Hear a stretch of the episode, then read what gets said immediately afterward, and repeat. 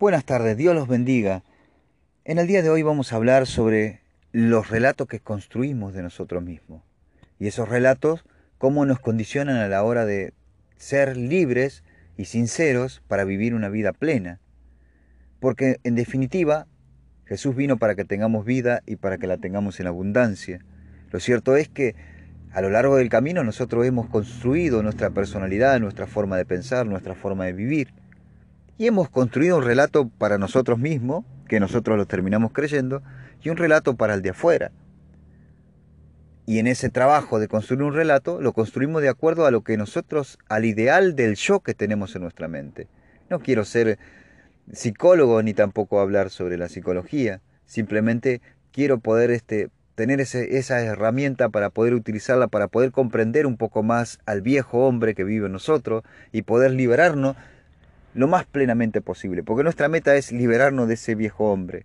Nuestra meta es llegar y alcanzar la imagen del varón perfecto que es Jesús, porque de eso se trata la vida cristiana en proceso de transformación, en proceso de cambio, en proceso donde nosotros vamos buscando estar cada vez más pleno y vivir la vida que Dios quiere que nosotros vivamos en el mundo, ¿no?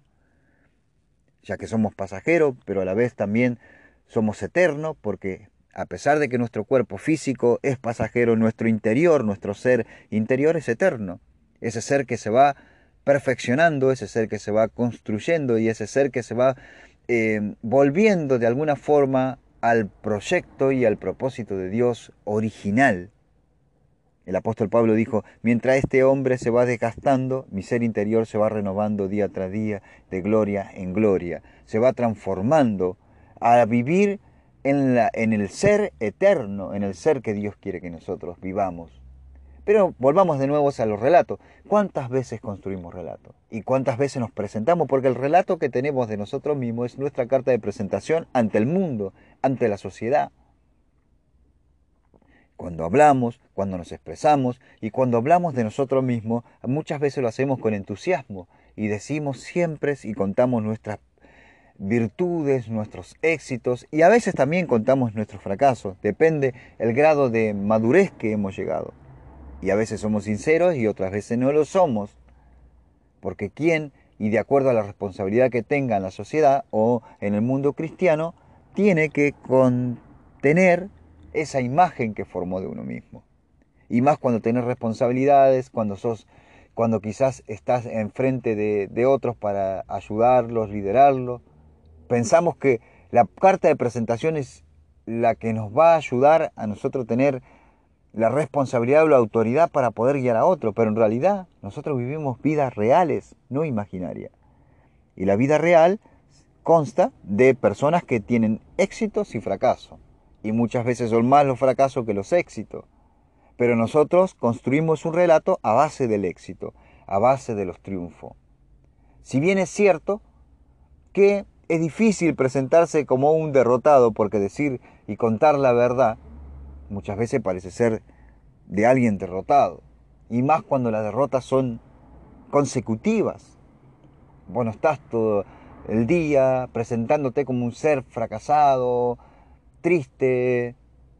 No, vos estás presentándote como un ser que a pesar de las adversidades logra superarse porque ese es el relato que normalmente construimos de nosotros mismos. Pero en cierta forma está bien.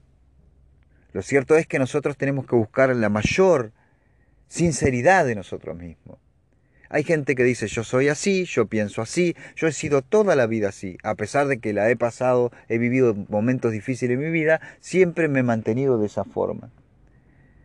Y a pesar de que la gente que me rodeó me maltrató, me puso trabas, porque es muy común escuchar ese tipo de relato.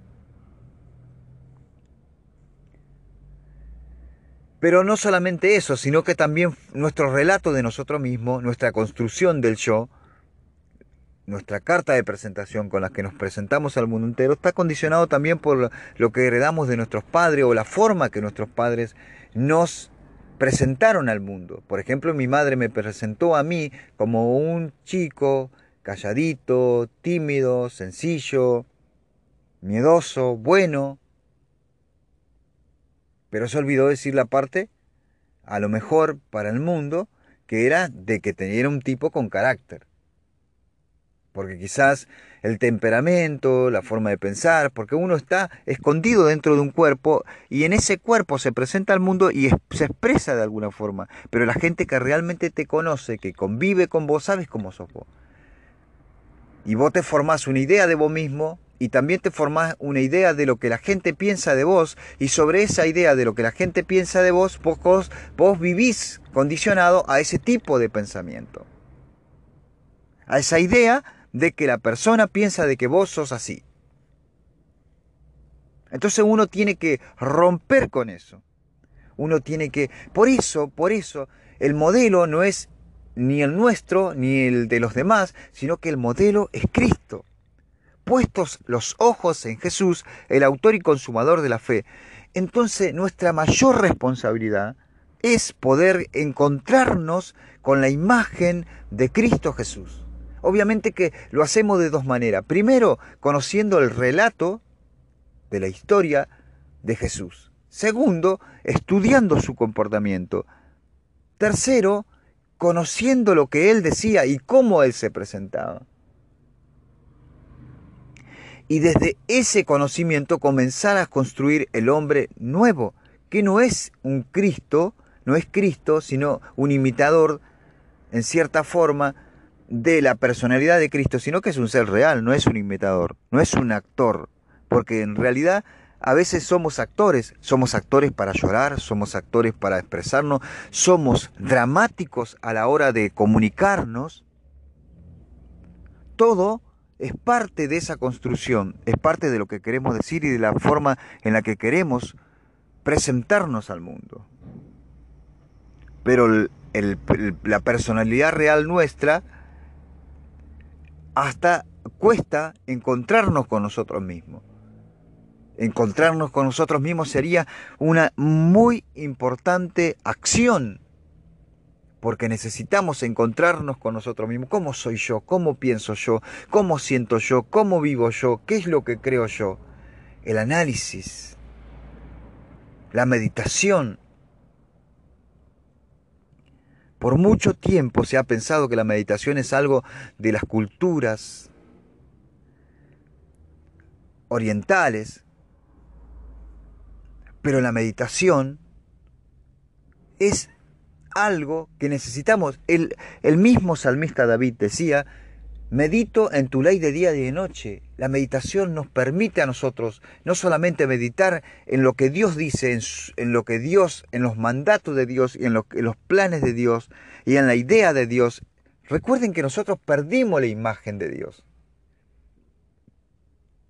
El mundo perdió la imagen de Dios desde la caída de Adán y Eva la imagen de Dios, por eso Dios escoge un pueblo, a través de ese pueblo se presenta el mundo entero y a través de y ese pueblo es el responsable de transmitir la imagen del Dios, del creador del cielo y de la tierra, del Dios, del único Dios que existe en el mundo.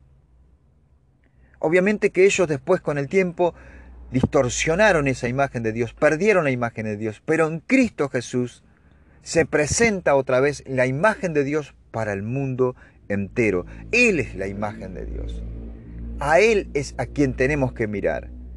A Cristo tenemos que mirar. Él es quien nos enseña a vivir en realidad la verdadera vida. Y Él es quien nos, nos ayuda a recuperar la personalidad original perdida que Dios tiene planificado para nosotros. Entonces, nosotros vivimos en un mundo relato. Fulanito, menganito, se presenta al, al mundo de cierta forma. Sea chico, sea niño, sea adolescente, sea joven, sea adulto, todos hemos construido un relato de nosotros mismos, de lo que pensamos de nosotros mismos. Y nos presentamos al mundo de esa forma. Y no solamente que nos presentamos nosotros de esa forma, sino que primero nos presentan nuestros padres. Recuerdo un montón de veces de mi madre diciendo a Jorge, por ejemplo, no le gusta esto. Jorge es calladito, Jorge es esto, Jorge es esto otro. Jorge es bueno. Y yo sobre eso vivía y esa presentación al mundo, yo afirmaba lo que mi mamá decía a través de mi comportamiento, porque yo seguía la línea de lo que mi mamá me decía, me comportaba de acuerdo a lo que mi mamá me decía. Entonces yo, no solamente que mi mamá me trae ese relato, sino que yo construyo sobre la base del relato que mi mamá había hecho de mí.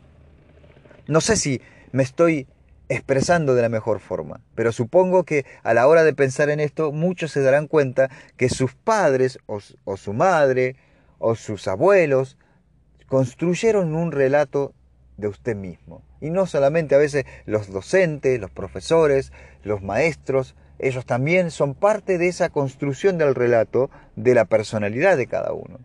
Pero la buena noticia es que nosotros no estamos obligados a seguir viviendo en ese tipo de relato, ni en ese tipo de imagen que la sociedad y que nosotros fortalecimos, construimos de nosotros mismos. Estamos llamados a liberarnos de la vieja naturaleza, estamos llamados a liberarnos de la vieja personalidad, estamos llamados a liberarnos de la vieja persona que fuimos, somos nueva criatura. Eso implica un nuevo nacimiento, eso implica un nuevo comienzo, eso implica una nueva forma de pensar, eso implica una nueva idea del pensamiento aunque uno no crea, no solamente en el mundo secular, nosotros tenemos esa construcción, sino que también muchas veces construimos nuestra personalidad dentro de la iglesia y tomamos ejemplos de otros líderes y nos construimos nuestra vida de acuerdo a eso, pero nosotros somos únicos.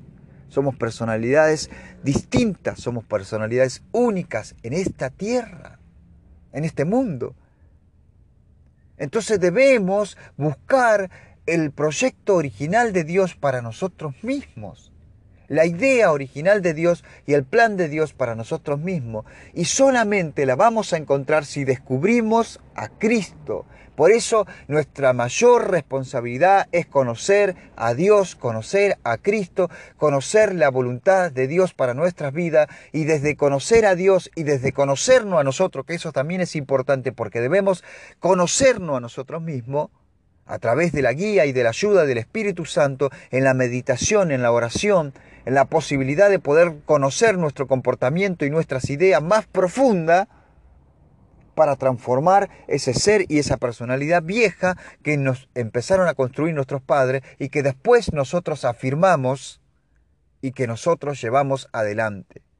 Mi hermano, mi amigo, es difícil romper con la falta de sinceridad, con la falta de honestidad porque a veces, muchas veces, no somos ni siquiera honestos con nosotros mismos porque nos encerramos y a veces al estar en un círculo y, conservar de alguna forma una, una imagen,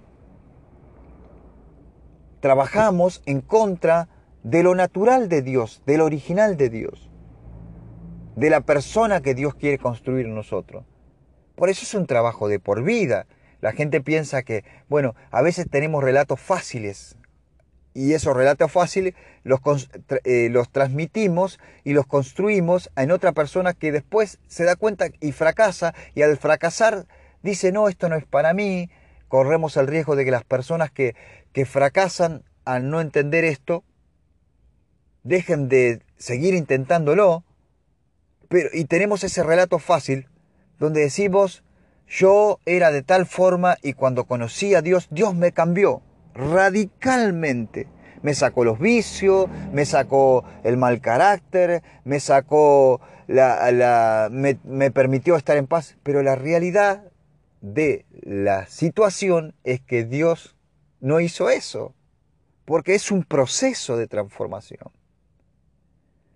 Es un proceso no es algo radical, es un proceso. Y al analizar y al mirar la palabra de Dios y el trato de Dios con sus discípulos, vemos que Dios va trabajando día a día con los discípulos que lo rodeaban. Tomó doce y a esos doce los fue trabajando día a día, fue trabajando con ellos, viendo cada situación que, que vivían cada uno de ellos eran situaciones de aprendizaje, situaciones donde ellos podían aprender a reconocerse a sí mismos y sus problemas. Ahora nos preguntamos por qué tenemos situaciones particulares en nuestras vidas. Renegamos, yo soy reniego muchas veces Pero todas esas situaciones son situaciones que me permiten a mí ser transformado, ser, ser eh, eh, eh, pasar por el proceso de cambio de personalidad. Es fácil tomar un relato de la Biblia, transmitirlo, decirlo, hablarlo, creerlo, pero muchas veces no es fácil pasar por el proceso personal de la transformación. Podemos ver el proceso de la transformación en otro. Hablamos de todos los hombres de Dios que están en la Biblia, lo transmitimos, contamos sus experiencias, pero también tenemos que saber que nosotros también tenemos que vivir nuestra propia experiencia. Y nuestro mayor desafío es transformarnos, convertirnos y tener un, un relato de nosotros mismos sincero, una idea sincera de quiénes somos en Dios. Y como siempre digo, yo reconozco que soy una persona que también tengo miedo y que atravieso por situaciones difíciles y que muchas veces fracaso a la hora de poder vivir en el nuevo hombre.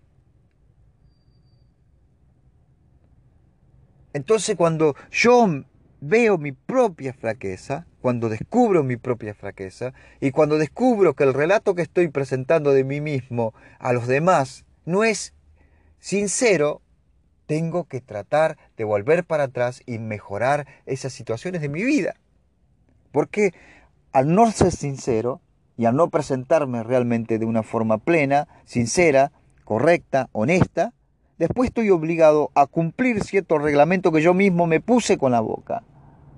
Por eso, el que da su palabra, como dice el proverbio, se ata a, la palabra que dice y nosotros muchas veces nos atamos a lo que nosotros decimos de nosotros mismos. Y estamos obligados a, a comportarnos de la forma que nosotros relatamos y nos convertimos en actores de la vida. Somos artistas de nuestra propia creación. Somos los presentadores de nuestra propia personalidad. Y sin embargo, Estamos obligados a vivir actuando. A vivir demostrando algo que no somos. Y es muy pesado, es muy pesado para una persona presentarse de una forma y no responder sinceramente a esa forma de, de, vida que uno presenta. No sé si me explico pero puedo llegar a comprender que uno tiene esa responsabilidad de poder decir así. Mi hermano y mi amigo, y para terminar quiero decirle esta cosa. Nosotros estamos acá en esta tierra para no vivir en la pavada. Para poder presentarnos de una forma sincera, para vivir una vida sincera, para estar completo, para estar viviendo, pensando. Por eso el apóstol Pablo dijo, aprovechen bien el tiempo porque los días son malos. Y cuando uno se presenta de cierta forma, y cuando uno tiene una característica eh, que no es sincera, uno está obligado a pensar también en cosas, crear continuamente situaciones que presenten a esa personalidad. Mi hermano, mi amigo, y nosotros estamos para otra cosa en esta tierra. Somos personas reales y no reales solamente por decir la palabra real, sino que pertenecemos al linaje real. Somos hijos de Dios. Fuimos sus coherederos con Cristo. Fuimos llamados para vivir el reino eterno. Somos los cóndor. Como la historia esa que escuché hace poco, que me tocó leer en un cuento, em, donde un provinciano que fue a las montañas, encontró un huevo. El huevo era más grande que lo de gallina. El huevo era diferente a lo que él conocía. Y dijo, bueno, lo llevo a casa. Se lo llevó, se lo dio a la patrona. Y la patrona le preguntó de qué es este huevo. Y él no supo qué responderle. Entonces dijo, como justo una pava estaba empollando, dijo, bueno, coloquémoslo en la pava por ahí. cuando nazcan nos demos cuenta de, que, de qué animalito es. A los 20 días nacieron los pavos y nació también el huevo que habían traído. Fue como esas cosas de la vida, la casualidad, justo, nace. Y al principio, cuando caminaba la pava con sus pavitos, no había mucha diferencia. No se notaba la diferencia. Y fue creciendo, quería hacer otras cosas, porque él, en realidad, lo que había nacido era un cóndor. Así que las características del cóndor eran totalmente distintas. Quería comer más que los pavitos. Era como un angurriento, si se podría decir. Su identidad era otra, pero él estaba creyendo que era un pavo. Crecía con los pavos, caminaba con los pavos. Y resulta que un día saliendo a caminar, a veces quería estar solo, y los pavos no tienen esa característica de estar solo, Así que él cuando podía estar solo lo estaba. Y un día, que estaba solito, miró hacia arriba y vio una, un gran ave volando arriba de las nubes, en las alturas. Así que al verlo, se le llenaron los ojos de lágrimas. Se emocionó. Y dentro de él sintió un fuego, como una necesidad, como un deseo como pensando que él pertenecía a eso, que en algún momento él podía llegar a volar a esas alturas. Él estaba acostumbrado a estar cabeza gacha, andado comiendo bichito, pero miró a lo alto y esa ave que volaba a lo alto le despertó un fuego por dentro. Al verlo uno de los pavos, de, los pavitos, le dice, se rió, le dijo, ni te imagines, nosotros no estamos para volar. Nosotros no volamos a esas alturas. Así que él le creyó y a pesar de que sintió ese golpe por dentro, el fuego por dentro, el deseo de volar, él dijo, no, yo soy un pavo, no estoy para eso, nunca lo voy a poder hacer. Y así el pavo, el cóndor, que había nacido para las grandes alturas, para lograr grandes cosas, murió. Murió sin saber que era un cóndor, sin descubrir su su naturaleza, sin conocer su naturaleza. Vivió toda la vida con los pavos y fue un pavo, de cierta forma, a pesar de que él era un cóndor. No descubrió jamás su naturaleza. La vida, mi hermano, mi amigo, está llena de personas que no descubren su, su, verdadera naturaleza. Y a veces nosotros nos pasamos la vida viviendo como pavo sin descubrir en realidad que somos cóndor, que fuimos llamados para volar alto, que fuimos llamados para lograr los objetivos en la vida, que fuimos llamados para grandes cosas, que fuimos llamados para reinar con Cristo que nuestro plan en esta tierra es corto, pero nuestro plan con Dios es eterno. no descubrimos en realidad el potencial que Dios ha puesto en nosotros. Y cuando vemos otros que logran, que vuelan, que están arriba, que lograron cosas en la vida, un fuego se enciende en nuestro interior. Pero como estamos tan acostumbrados a la pavada, no podemos lograr descubrir lo, lo que Dios ha puesto en nosotros y nos morimos y nos vamos de este mundo fracasados sin lograr los objetivos. Es tiempo de poder buscar la personalidad original, ser sincero con nosotros mismos, dejar de lado la, la creación que nuestros padres han creado de nosotros, que la sociedad ha creado de nosotros, y la construcción de nuestra imagen personal a base de lo que el mundo dice o de la, la sociedad nos rodeó dice. Empecemos a construir nuestra imagen a raíz de lo que Dios dice de nosotros,